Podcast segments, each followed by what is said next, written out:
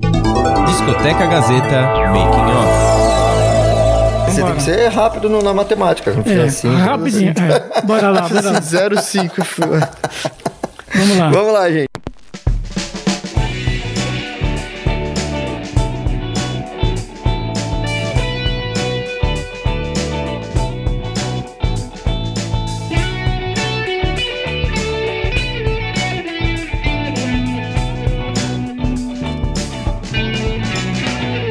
Discoteca Gazeta. Muito bem, começando mais um Discoteca Gazeta aqui pela sua Rádio Gazeta Online. Para você que está acompanhando a gente pelo rádio, radiogazetaonline.com.br e também pelo YouTube, né? Também pelos aplicativos da Rádio Gazeta Online. Começando mais uma edição do Discoteca Gazeta. Do meu lado aqui, Márcio de Paula. Tudo bem, Márcio? Tudo bem, Robertinho? Como é que você tá? Tudo jóia. E do nosso lado, quem está? E do outro lado, o Léo Kenji. E aí, Kenji, tudo E aí, bem? Robertinho, e aí, Márcio, como vocês estão? Tudo, tudo bem aqui. De volta. De volta, De né? volta, É, a- né? Primeiro é do outra- ano, hein? A outra temporada, né? É outra temporada. Primeiro do ano, exatamente. E como faz, Kenji, para participar das redes sociais? Pra participar das redes sociais é só você procurar lá no Instagram ou lá no Facebook, Rádio Gazeta On. Isso. Ou no YouTube, é, já ia esquecer, viu? Mas ainda tô com a memória boa. Ou no YouTube, é, Rádio Gazeta Online, que você vai poder assistir o Discoteca Gazeta e outros programas aqui da rádio. Isso, nas redes sociais, então, Rádio Gazeta On e no site radiogazetaonline.com.br. Márcio, temos convidado especial. Hoje a gente vai fazer um programa, né, que vai falar sobre o, o livro aí, né? Conta um Isso, pouquinho pra isso. gente aí o que, que você Olha, preparou pra hoje. vamos, você sabe que nas mídias sociais, né, do- nos veículos impressos também estão se falando muito, né, do livro 1979, o ano que ressignificou a música popular brasileira, né? E para tanto, Robertinho, nós trouxemos o organizador, inclusive desse livro, né, que é o nosso querido Célio Albuquerque. Muito obrigado, Célio Albuquerque, pela sua participação especial aqui no Discoteca Gazeta de hoje. Obrigado pelo convite. E também uma participação especial. Aliás, ele escreve né, um capítulo também. Aliás, ele já tem as portas a- abertas aqui no Discoteca Gazeta, sempre está participando e colaborando, inclusive com o Discoteca. O nosso grande amigo, o Bento Araújo. Obrigado também, você, Bento, pela participação aqui no Discoteca Gazeta. Salve Márcio, salve Robertinho, salve Kenji, que legal, sempre bom estar aqui com vocês. Agradeço demais o convite para conversar também com esse cara tão bacana que é o Célio. Bom, Célio, muito, muito bacana aqui, né? O idealizador também e organizador do livro 1973, viu, Robertinho? E foi o ano que reinventou a música popular brasileira. Ele é diretor também de conteúdo e roteirista da série de TV. É um homem muito bem projetado no, no meio de comunicação. E vai passar todo o seu conhecimento também aqui para os ouvintes do Discoteca Gazeta pela Rádio Gazeta Online. Eu começo com a primeira pergunta, Robertinho. Com certeza. A primeira pergunta, como sempre, já padrão. Sempre sua. Já, né? Vamos lá, Célio, fala pra gente aqui como foi o processo de organização do livro 1979, o ano que ressignificou a música popular brasileira. É, o processo foi muito semelhante ao processo do 1973. A gente pensou al- alguns LPs que nós achávamos interessantes, fomos convidando os autores, inicialmente os autores que participaram do 1973, o ano que reinventou a MPB, e a partir desses convites nós fomos convidando outras pessoas e os próprios autores convidando, é, sugerindo outros nomes. Então é uma, como o 73, é uma confraria de pessoas que gostam de música popular brasileira. Então a ideia é fazer uma obra que ela seja múltipla e tenha conteúdos musicais múltiplos, pessoas com pensamentos complementares e também uma coisa que nós tínhamos no 1973 e a gente fez questão de manter no 79, que é a quantidade de pessoas de várias partes do país. Então a gente tem um paulistas, cariocas, mineiros, cearenses, gaúchos. É um livro sobre música popular brasileira feita por brasileiros. Que legal. Agora a segunda pergunta vai ser minha, hein? Vai lá. Ô Célio, os seus dois livros, 1973, da editora Sonora, e 1979, da editora Garota FM, conta pra gente um pouquinho como foi a transição. Na verdade, primeiro que o li os livros não são meus, eu sou apenas o organizador. Eu sempre digo que ninguém seria capaz de escrever o 1973 do jeito que ele foi escrito, sozinho, e a mesma forma o 1979, porque cada autor fez a pesquisa, cada autor tem a sua sensibilidade, cada autor tem a sua dinâmica. Eu nunca escreveria como a Joyce, nunca escreveria como Bento, nunca escreveria como o Ayrton. Então a gente juntou isso tudo. A transição foi o seguinte: a gente fez o 1973 pela Sonora, porque na época eu me dava muito com Frois, ele estava lançando a Sonora, e eu fui parabenizá-lo, e ele perguntou assim: Você não quer lançar um livro com a gente? O tema seria até outro. Aí eu falei assim: É vamos fazer um livro sobre 72. Eu disse, não, mas todo mundo está falando em 72, vamos falar em 73. E a partir daí a gente criou o projeto 73 e fomos convidando as pessoas. Uhum. Passados esses anos, quando eu pensei o 79, eu vi que o 79 era muito grande. E o Marcelo já não estava mais na editora, e eu achei que a gente tinha que ter outro caminho. No início, a gente, é, eu convidei até uma agente literária para a gente pensar numa editora, mas se na pandemia estava tá difícil vender feijão e arroz, imagina ideias de livros que ainda estão sendo produzidos. E eu já conhecia a Cris Puscaldo, e depois nós fomos colegas de, de curso de música popular brasileira no SESC do Rio a gente conversando, eu falei assim, Cris, então tá, vamos fazer o livro de forma colaborativa, vamos fazer o financiamento coletivo. Então, o livro já era grande e ele foi crescendo porque a gente vai descobrindo outros discos, as pessoas vão nos sinalizando outros discos e a gente até que tem que parar, porque senão sempre sua, ainda mais essa época, era uma época que tinha era muito efervescente a produção cultural. De 70 até 82, 83, 84, a produção era muito forte e, especificamente 79, o mercado fonográfico estava muito forte. Haviam muitos lançamentos em vários segmentos. Legal, bacana. Estamos aqui com o Célio Albuquerque no Discoteca Gazeta. Vou aproveitar e chamar agora também aqui o Bento Araújo, que, como o Célio estava comentando aqui, né, cada, cada trecho, vários textos escritos por várias Sim. pessoas e reorganizado num, num, livro, né? Queria saber do Bento essa experiência, Bento, de, de, de fazer essa, essa participação também no livro, né? Você também tem um, um capítulo aí escrito por você. Conta um pouquinho pra gente desse seu trabalho. Pô, que legal, Robertinho. É, eu fiquei muito feliz com esse convite do Célio, né, que eu já conhecia, e a Cris Fuscaldo também, da Garota FM Books, também é uma grande amiga, uma querida amiga. Então eu me senti já em casa com esse convite, fiquei muito honrado e, e eu já era fã do 73, né, de 1973, o livro que o Célio organizou. Eu lembro que eu comprei na livraria, até eu não conhecia ainda nessa época, mas foi um livro que eu peguei e comecei a folhear. Eu falei, caramba, pena que eu não tô aqui, né? Sabe? Já me deu aquele feeling assim de que quanta legal. gente legal, quantos discos bacana. Me deu vontade já de pertencer àquele projeto, né? antes mesmo de conhecer o Célio. E aí, quando o Célio lançou a, a série, né, quando ele estava produzindo a série né, de, de TV sobre 1973, também ele veio aqui em casa, a gente se conheceu pessoalmente, eu fui um dos entrevistados para a série, a gente acabou estreitando um pouco, né, esse nosso contato e quando veio a ideia do 79 do livro, ele fez o convite, eu fiquei muito feliz, ainda mais porque é um disco que eu adoro, é um disco do Grupo 1, né, um disco chamado Marcha sobre a Cidade, um disco fundamental, assim, seminal da música instrumental brasileira, né? E um, um, disco também que eu já havia pesquisado, já havia escrito sobre ele no meu livro, no Lindo Seu Delirante Volume 2. Então, ficou, deu tudo certo, eu estou muito feliz de estar nesse projeto com o Sérgio. Bom, eu queria fazer uma pergunta para os dois agora, Opa. né?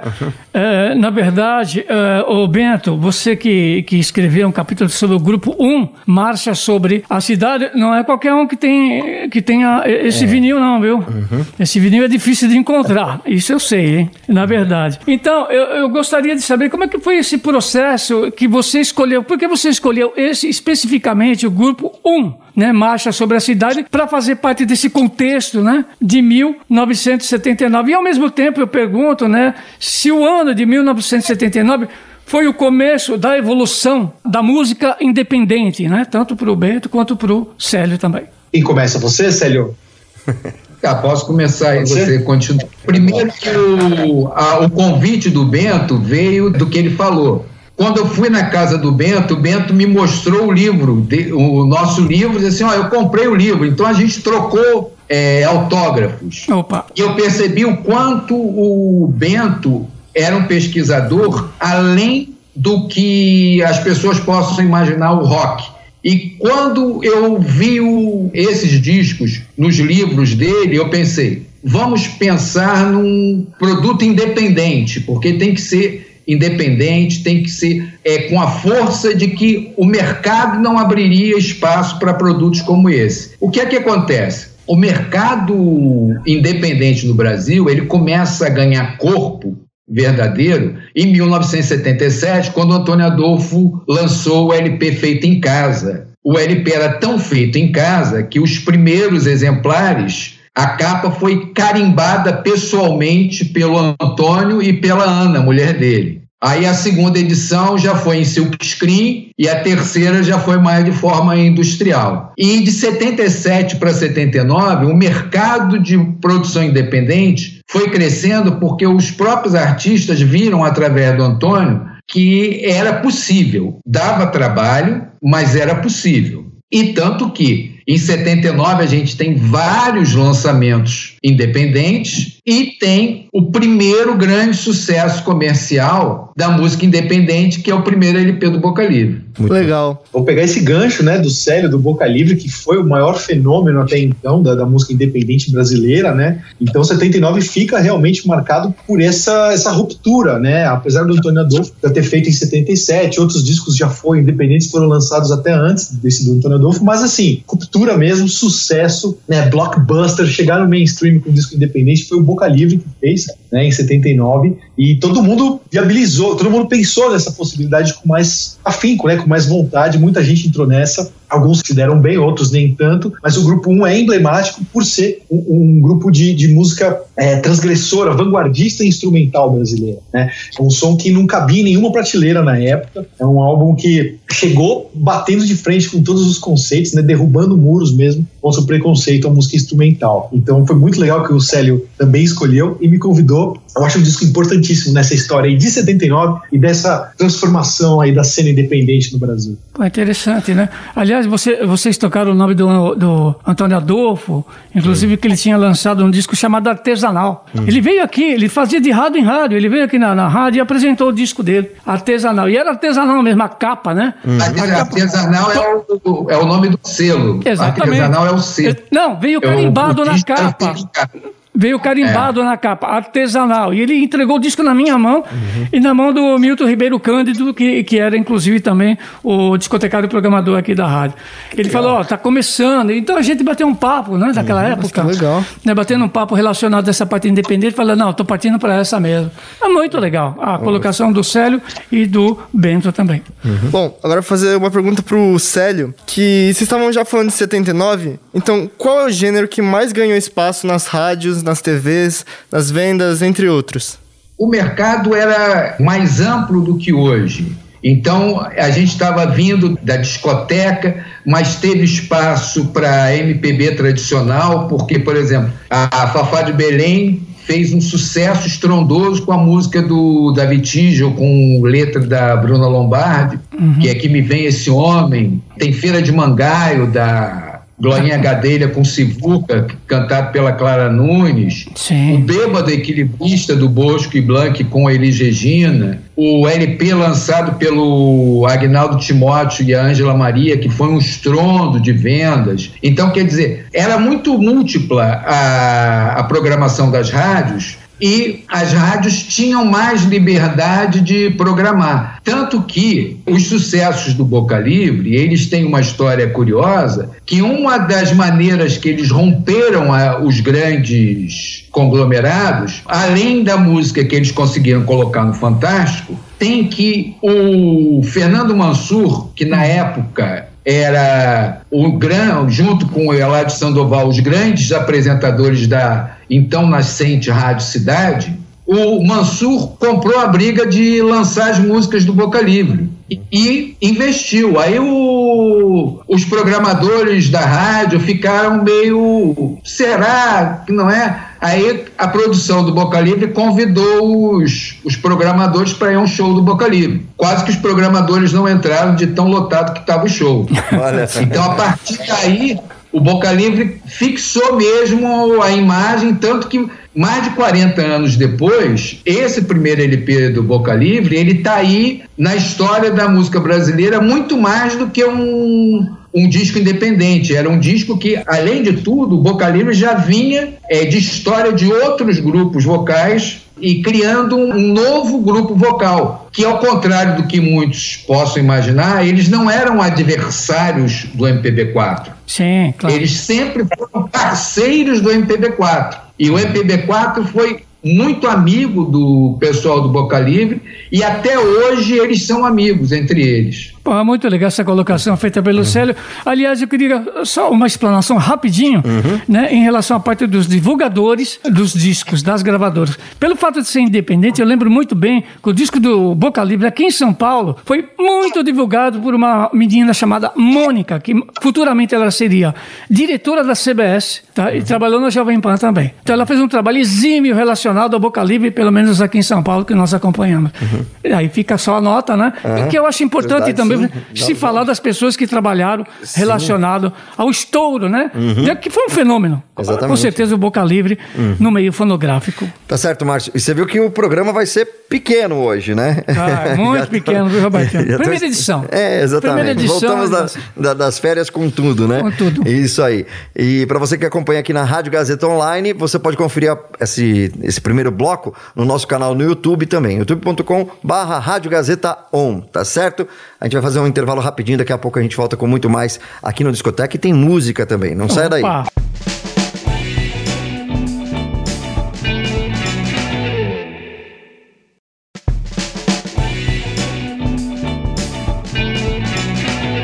Volta aqui no Discoteca Gazeta pela sua Rádio Gazeta Online. Você continua participando aqui através do nosso WhatsApp, nossas redes sociais. Acesse o site radiogazetaonline.com.br. Primeiro bloco, como eu falei anteriormente, você pode acompanhar também no nosso canal no YouTube, hein? Não perca lá, dá aquela clicada, se inscreva no canal, clica no sininho, toda aquela coisa do YouTube mesmo, para poder a gente saber quem que tá acompanhando o nosso programa, quem tá participando aqui. Aproveita e manda um alô aí pro pessoal, tá bom? Kenji, vamos de música?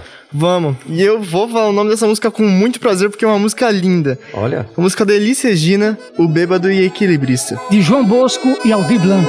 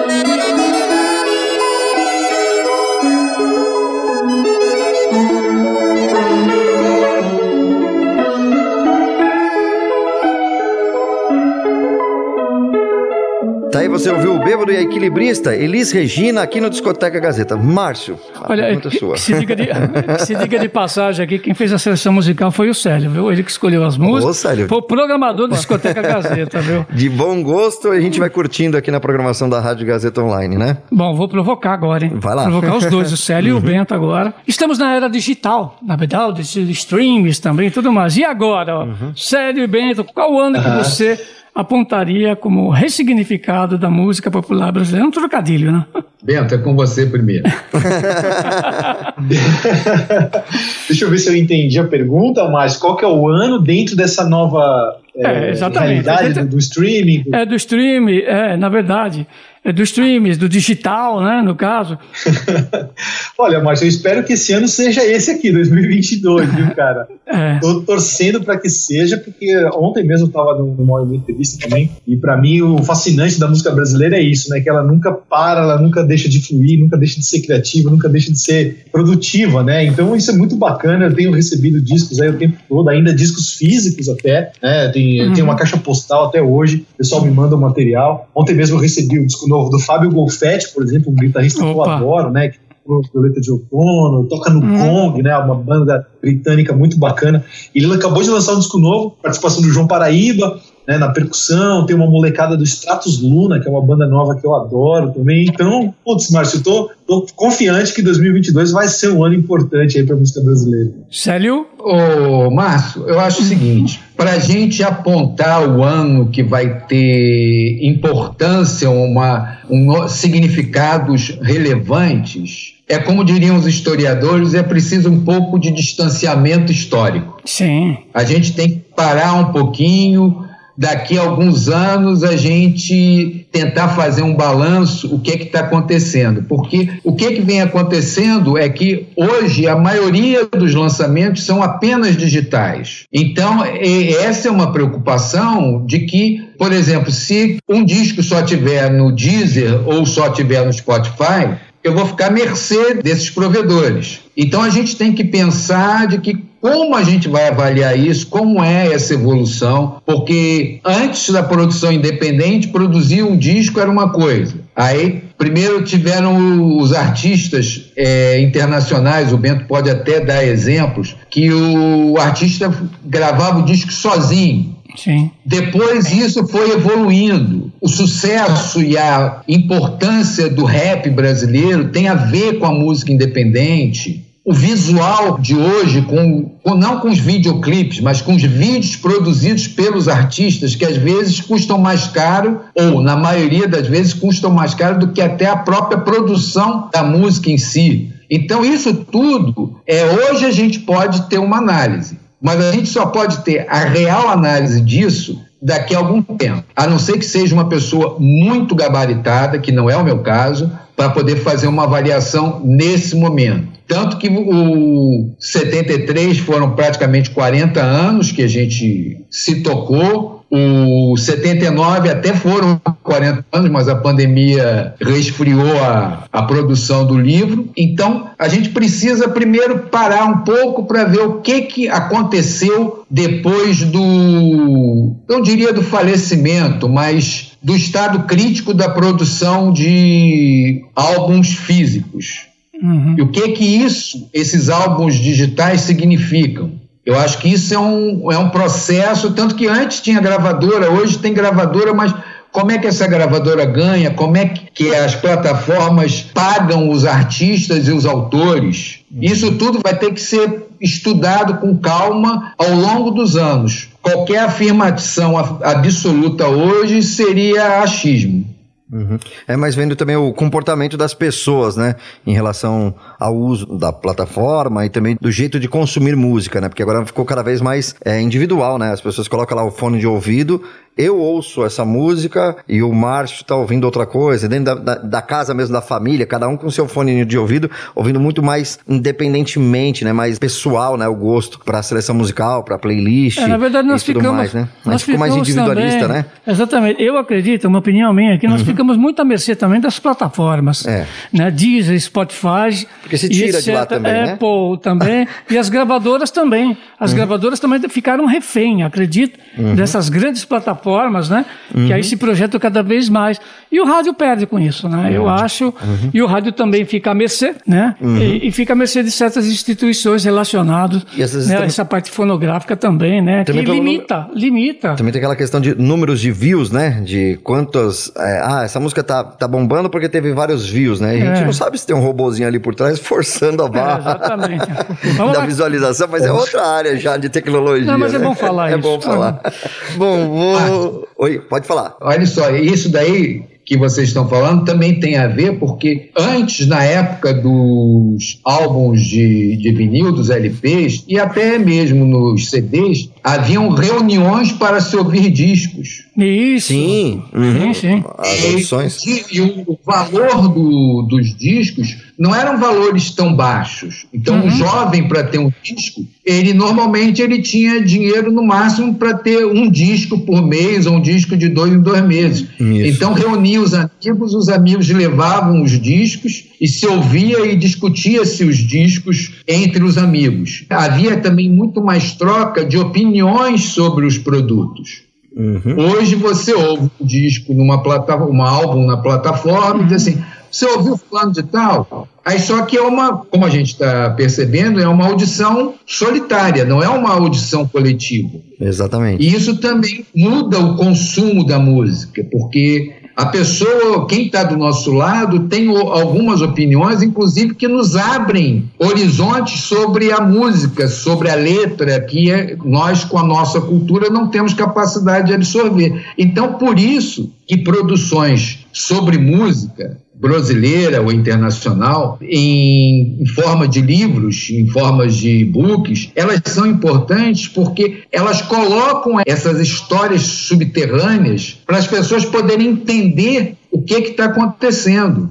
Porque hoje as pessoas consomem e não sabem o, o- o que estão consumindo. Exato. Você vê, por exemplo, a a apropriação correta, validada, autorizada e paga da Anitta para o Garota de Ipanema. Tá. Muita gente que ouviu o Garota de Ipanema com a Anitta não tinha sequer ouvido Garota de Ipanema. Uhum. Para nós pode parecer um absurdo, mas é real. É. É real, Uhum. exatamente. Tem até esse. Tinha gente que achava que a gente música era sai dela. do- a gente sai do nosso núcleo Uhum. e pergunta uma pessoa, diz, ah, você conhece o Macalé? Cara, qual? O Macalé da TV? Uhum, tinha uma calé. Exatamente. Mas é verdade. É, é, a gente acha os nichos eles se tornaram mais fechados. Então, até por isso que a gente se preocupou no 73 e no 79 ampliar além dos nossos gostos pessoais. Tem alguns discos no 79 que eu não, eu pessoalmente não compraria. Como um jovem em 1979, eu não compraria. Mas eu não posso tirar a importância desses discos. Então vale a pena alguém que sabe identificar essa importância mostrar para mim e para os outros o quão importantes são esses discos. Hum, É verdade. Eu vou aproveitar e pedir também a opinião do, do Bento, né?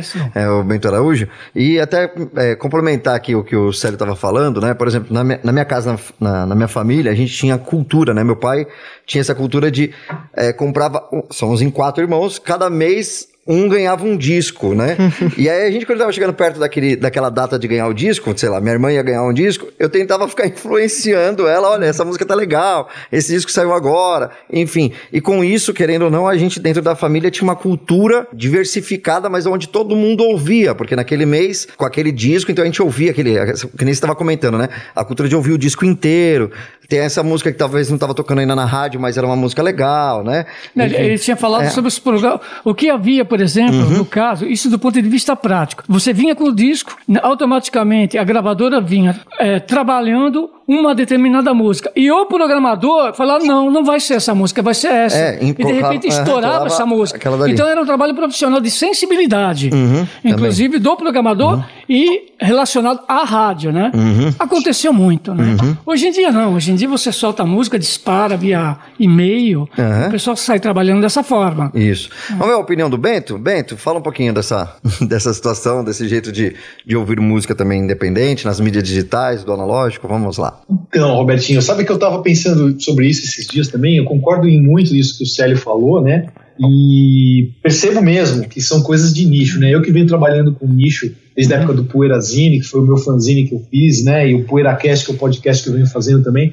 Eu percebo muito isso, que o que a gente fala, a gente tem até um termo para isso, né? A gente que almoça e janta tal banda, tal artista, né? Pra gente é comum, né? É muito natural as conexões que a gente acaba fazendo. Mas pro grande público aí, não. E eu, eu acabo, acabei percebendo também, pessoal, que essa plataforma de streaming, ela, é, ela pode soar um pouco hostil também, no sentido de o cara abrir lá, vamos dar um exemplo, né? Uma banda grande, por exemplo. O cara clica lá, Rolling Stones, por exemplo, vai clicar lá, vai abrir todos os discos que tem no streaming dos Rolling Stones. E, e, ali, se você for procurar um álbum, não, não, tem uma curadoria, assim, tem os discos de catálogo misturados ali com coletâneas e algumas picaretagens, discos de gravadoras duvidosas que subiram lá no streaming aquilo, assim como a gente ia no, no Carrefour, na época, num, grande magazine, por exemplo, e achava aqueles disquinhos meio piratas das bandas, né, aquelas gravações que não eram originais, regravações. A gente que tem essa malícia de que cresceu lendo selo e contracapa de disco, a gente sabe né, muito bem quais são as gravadoras, quais são os selos confiáveis, mas o grande público não sabe. E acaba se perdendo ali dentro de uma plataforma de streaming e às vezes vai ouvir coisas de artistas e bandas que nem são as gravações relevantes desses artistas, né? Então aí que entra a importância de uma curadoria, de uma playlist e tal e vai filtrando para o pessoal consumir, para o pessoal ouvir.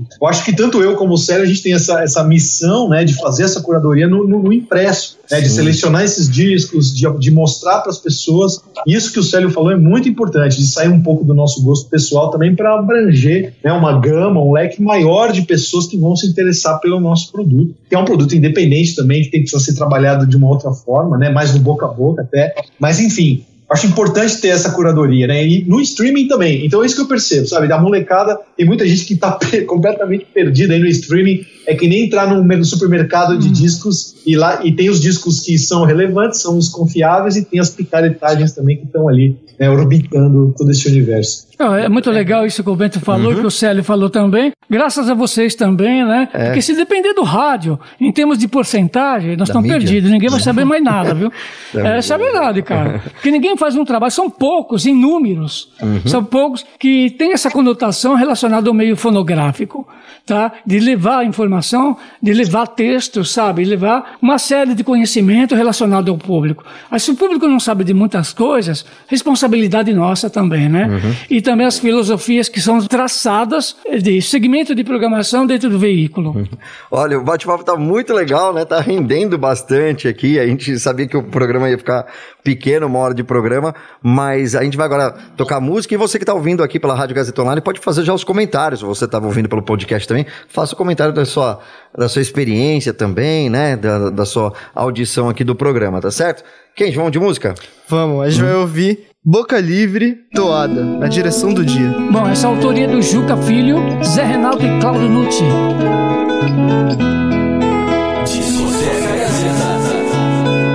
Vem, morena, ouvir comigo essa cantiga. Sair por essa vida aventureira. Tanta toada eu trago na viola. Mais feliz. Escuto o trem de ferro alegre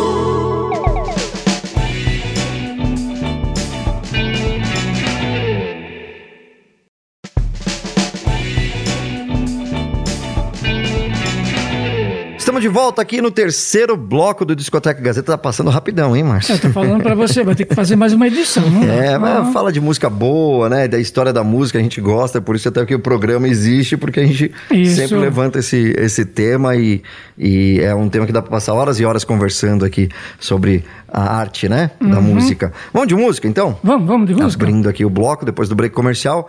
Fátima Guedes, 11 fitas. Composição dela mesma. Discoteca Gazeta.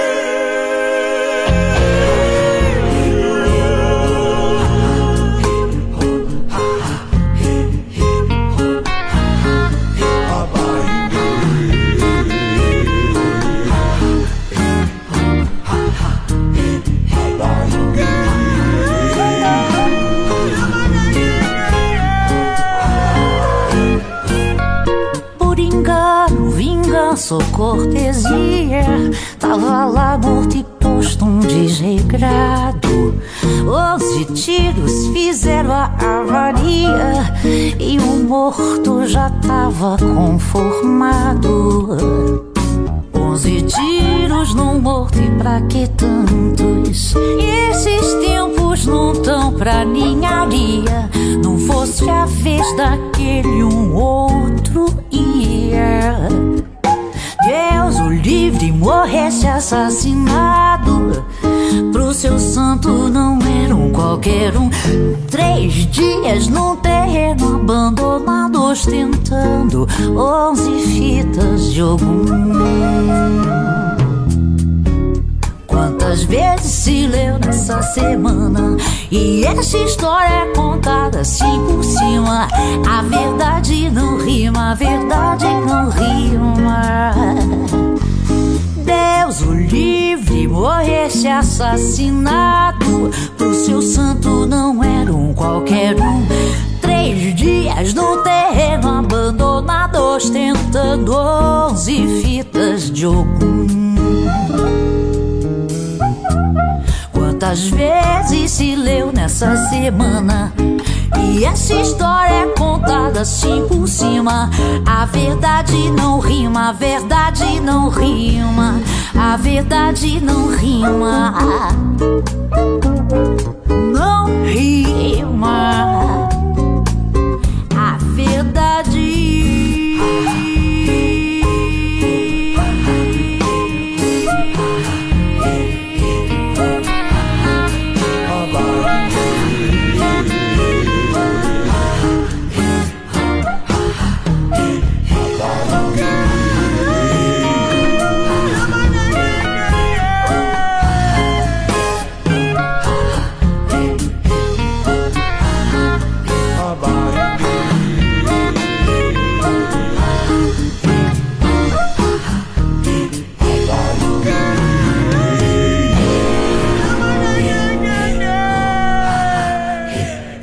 você ouviu Fátima Guedes, 11 fitas, aqui no Discoteca Gazeta. Léo Quente, você tem uma pergunta aí que tá desde o tenho. bloco Tô- passado engatilhado, né? Tô guardando aqui. Vamos lá.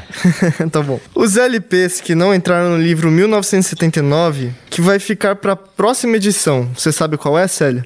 Não, é, na verdade, é, primeiro tem duas informações aí. Primeiro que o, no- o 1979 continua é, em pré-venda no www.catarse.me barra 179. É, depois que a gente finalizou a matemática inicial do livro, nós avaliamos, principalmente até a editora, a Cris e a equipe dela, é, avaliamos que poderão ter outros LPs além dos que já foram divulgados. A ideia é que nós cheguemos a 100 Olha. que é uma coisa de malucos. Isso daí não é uma matemática boa. É, significa que a gente fez um valor e vai gastar mais, mas em contrapartida as pessoas vão receber mais informações sobre discos que não estavam naquela lista. Só que nesse momento a gente não pode dizer quais os discos, porque alguns textos ainda estão sendo produzidos. Mas aí por exemplo, no 1973, alguns LPs acabaram faltando porque a gente não encontrou, na época, gente que fizesse os textos a tempo. Por exemplo, Ia ter o disco do Marco Ribas, não teve. Marco ia Ribas. ter o disco dos Cinco Anjos, não teve. Ia ter o disco do Antônio Carlos e Jocafe e não teve. Agora, pelo menos no, no 79, o, Mar, o Marco Ribas já está garantido. Ótimo. O 1979, tra- a gente estava falando até desse negócio da- da- das mídias online, né? Que às vezes falta encarte, falta ficha Falta técnica. tudo, é informação, né? Isso, as informações. No 1979, tem a ficha técnica também do, dos discos comentados? Vocês conseguiram? Na verdade, foi uma coisa que a gente começou no 73. É bom dar crédito, graças ao apoio do Marcelo Frost, que é um grande pesquisador. Então, ele, no 73, ele ajudou bastante na para encontrarmos as fichas técnicas. Os autores mandam as fichas técnicas, mas às vezes o autor não é um pesquisador tão habituado a transcrever ficha técnica, então a gente acaba transcrevendo. No 79, todos os LPs citados têm ficha técnica. Algumas fichas técnicas são gigantescas, Nossa. porque as gravadoras e os produtores se preocuparam em ter isso. Por exemplo, o LP do Hermeto Pascoal tem uma ficha técnica gigantesca. Já alguns LPs, como o do Emílio Santiago, não tem uma ficha técnica tão longa.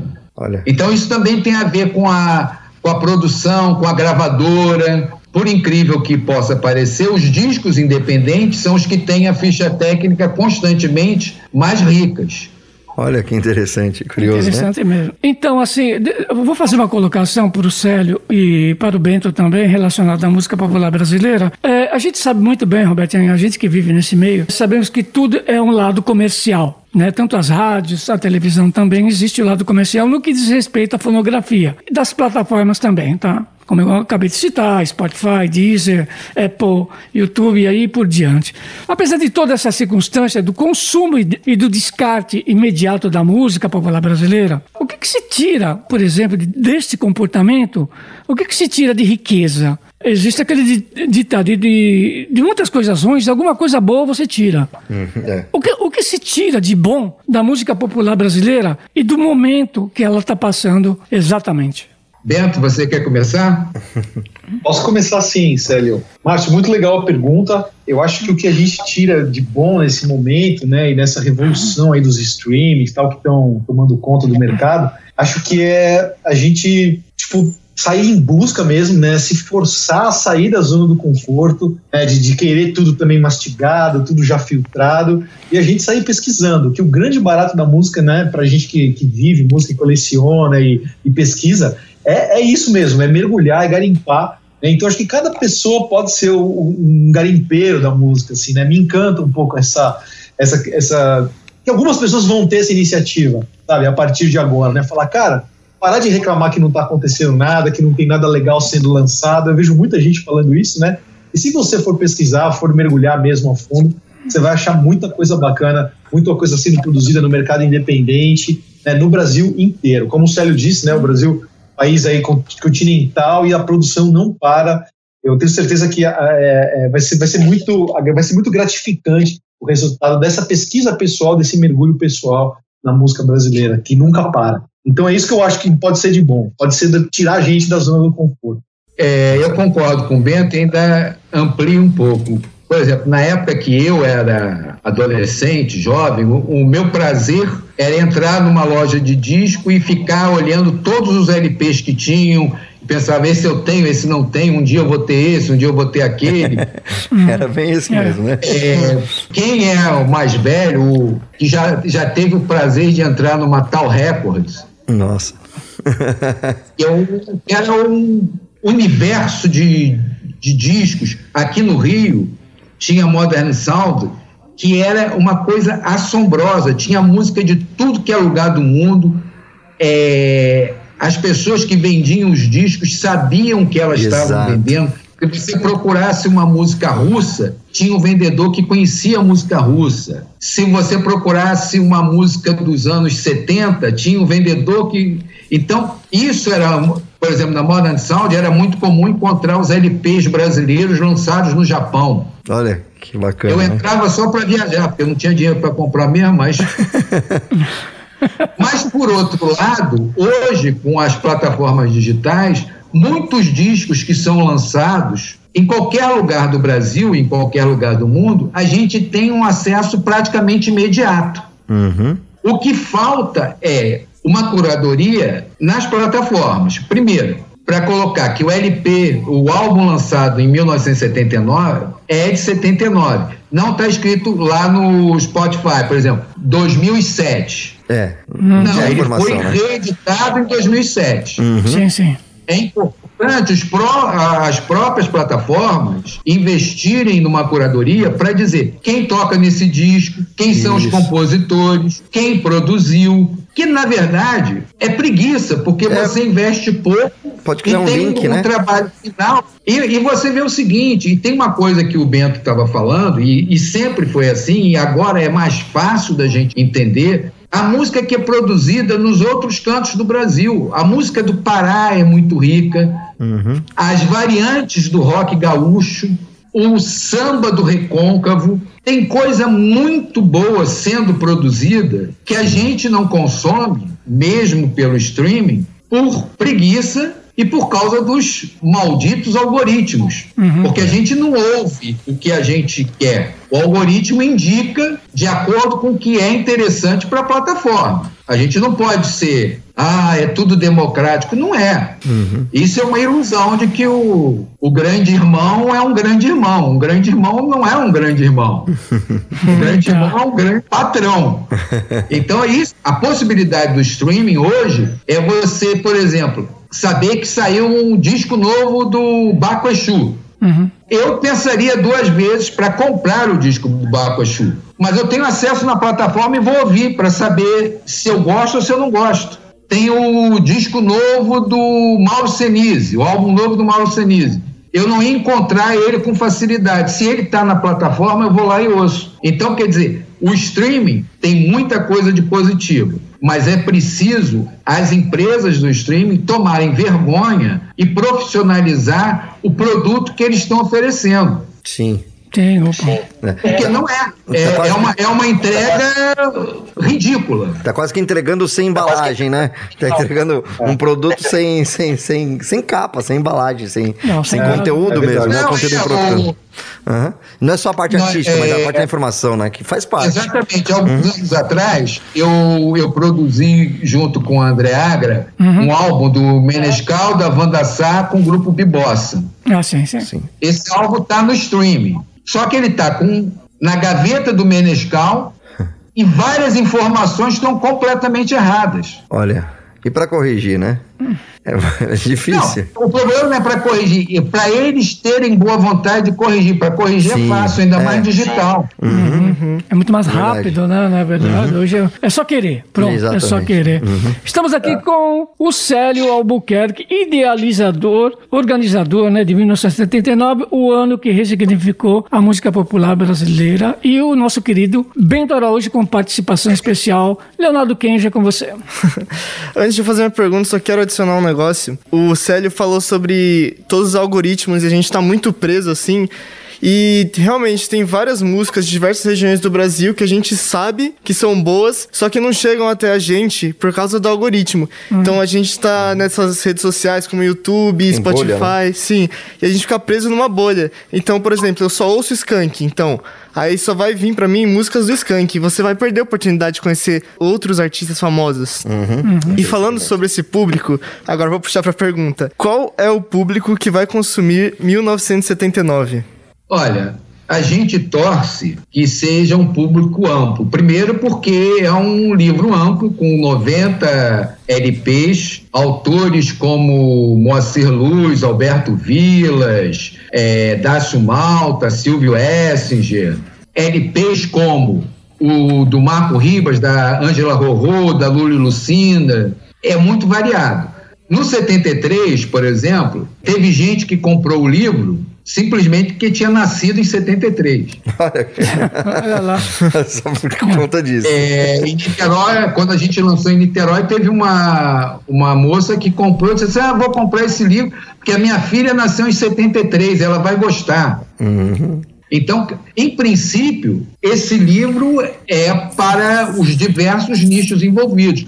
Mas também, como a gente sempre ressalta, os livros que o Bento vem produzindo, e o 73, o 79, eles são, de alguma forma, parte da história do Brasil, recortes da história do Brasil contadas através da música. Então você sabe que eu estou voltando, faz parte da história do Brasil, do Maurício Tapajós com Paulinho César Pinheiro, o Bêbado Equilibrista do Bosque Blanc, tudo isso, além de música, parte da história. Então, isso é importante que também sirva não só como livro de pessoas que gostam que gostem de música popular brasileira, mas pessoas que gostem de história, porque muito da história brasileira está nesse livro. Porque, por exemplo, o bêbado e equilibrista, é, a tarde que caía com um viaduto, uhum. é uma verdade. Uhum. Afinal de contas, foi o viaduto Paulo de Fronten Sim, que caiu no Rio, uhum. matou diversas pessoas e era muito próximo de onde o Aldir sempre viveu, que era no Estácio. Então, isso é história.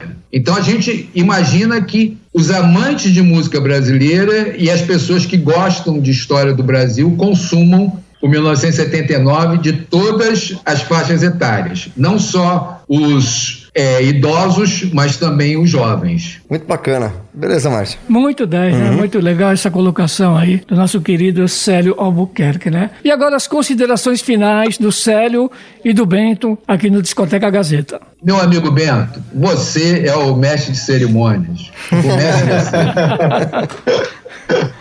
Vamos lá, então. Que bacana, Célio. Obrigado, obrigado a todos vocês aí pelo convite, né, de estar aqui mais uma vez na pessoal da Rádio Gazeta. E que legal que o 1979 está saindo, né? Eu fiquei muito feliz que o livro foi financiado, que a campanha de financiamento coletivo foi um sucesso, né? Eu, eu adoro quando livros independentes assim são financiados. E livros, como o Célio disse, tão importantes aí para nossa cultura, para nossa história. É muito legal estar tá fazendo parte desse projeto. Então, a minha, a minha deixa aqui para vocês, assim, quem está assistindo o programa, quem está ouvindo, né, que ainda não adquiriu o livro, entra lá, ele já, a campanha terminou, mas ele está em pré-venda, ainda dá para você fazer parte dessa história, não é isso não, Célio? É, e é importante que ressalte que livros feitos como o nosso e como os do Bento, de financiamento coletivo, eles fazem parte do coletivo. É, os autores, grande parte dos autores, colocou empenho na, na venda de cotas, na venda dos livros, na divulgação do nosso trabalho. E a gente ganha espaço porque as pessoas se tornam parceiras. E o nosso objetivo é fazer isso, abrir espaço para outras pessoas fazerem trabalhos semelhantes e que tenham a cultura, e no nosso caso a música popular do Brasil, como foco. Se houve um tempo que tinham poucos livros editados sobre música popular brasileira, cada dia temos mais. Mas é a mesma coisa que o cara diz: ah, não tem música nova, no, na, não toca música nova, não tem rádio, só tem sertanejo, só tem fã. É porque, meu querido, você não procura. Exato. A produção está aí, uhum. cada vez mais forte. Hoje é muito mais fácil produzir algo bom a um custo baixo do que era 40 anos atrás. Isso é verdade. Sim, verdade com certeza. Então, hoje é mais fácil ter uma distribuição do que era há 40 anos atrás. O Antônio Adolfo, a Lula Lucinda, o Boca Livre, eles sabem o quanto era ruim e quanto era forte ter que levar os LPs nas combis, Nossa. parar, convencer o E depois não era só isso, era deixar em consignação e voltar uhum. e torcendo que o cara ia pagar o que ele vendeu. Sim, é Muitas histórias boas aí, né, né dessa, né, dessa fase também, da, da, da, cultura também. Quero agradecer então o Célio Albuquerque, Bento Araújo, por a participação aqui no, no Discoteca Gazeta dessa edição, né? Márcio, Obrigado aí. O programa passou muito rápido, muito, a gente tá né? muito rápido. bem o tempo. Tem que aumentar o horário desse programa. com Falar com o diretor aqui. Um abraço, Célio, pela participação aqui no Discoteca Gazeta e pelo Bento também, uhum. aqui né, do Discoteca, pela Rádio Gazeta Online. Beleza, Kenji? É isso aí. Sempre muito feliz de estar aqui nesse programa, cheio de entrevistados. Hoje temos até dois. Uhum. E vamos ficando por aqui, né? É isso aí, agradecendo aí o Agnel Popó, que ficou na mesa de som, também o Nilson Almeida, que estava ali no corte das câmeras também. Para você que está ouvindo pela Rádio Gazeta Online, pode conferir o nosso canal no YouTube, youtube.com barra Rádio Gazeta On, tá certo? Pessoal, até a próxima, até a semana que vem. Fala, Márcio. E a música, né? A gente vai encerrando com a música aqui colocada pelo Célio Albuquerque, né? Programada, né? Programador. Composição e interpretação de Gilberto Gil Rebento. Até mais, até mais, bem, até mais, Célio. Tchau, tchau. Até mais. Discoteca Gazeta. Rebento, substantivo abstrato. O ato, a criação, o seu momento.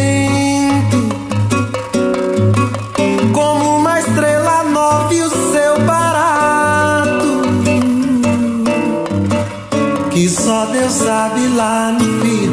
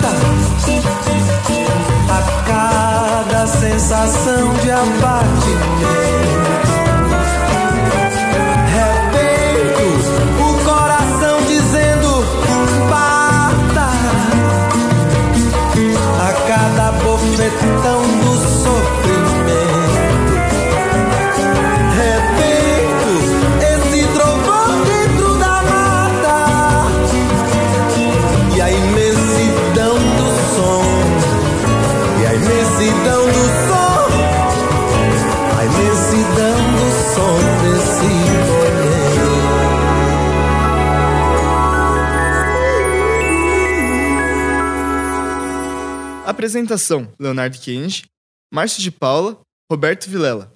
Site: Heloísa Rocha. Edição e transmissão no YouTube: Nilson Almeida. Edição e sonoplastia: Agnoel Santiago Popó. Monitor: Léo Kennedy. Coordenação pedagógica: Renato Tavares. Supervisão técnica: Roberto Vilela. Direção: Wellington Andrade. Superintendência da Fundação Casper Libero: Sérgio Felipe dos Santos.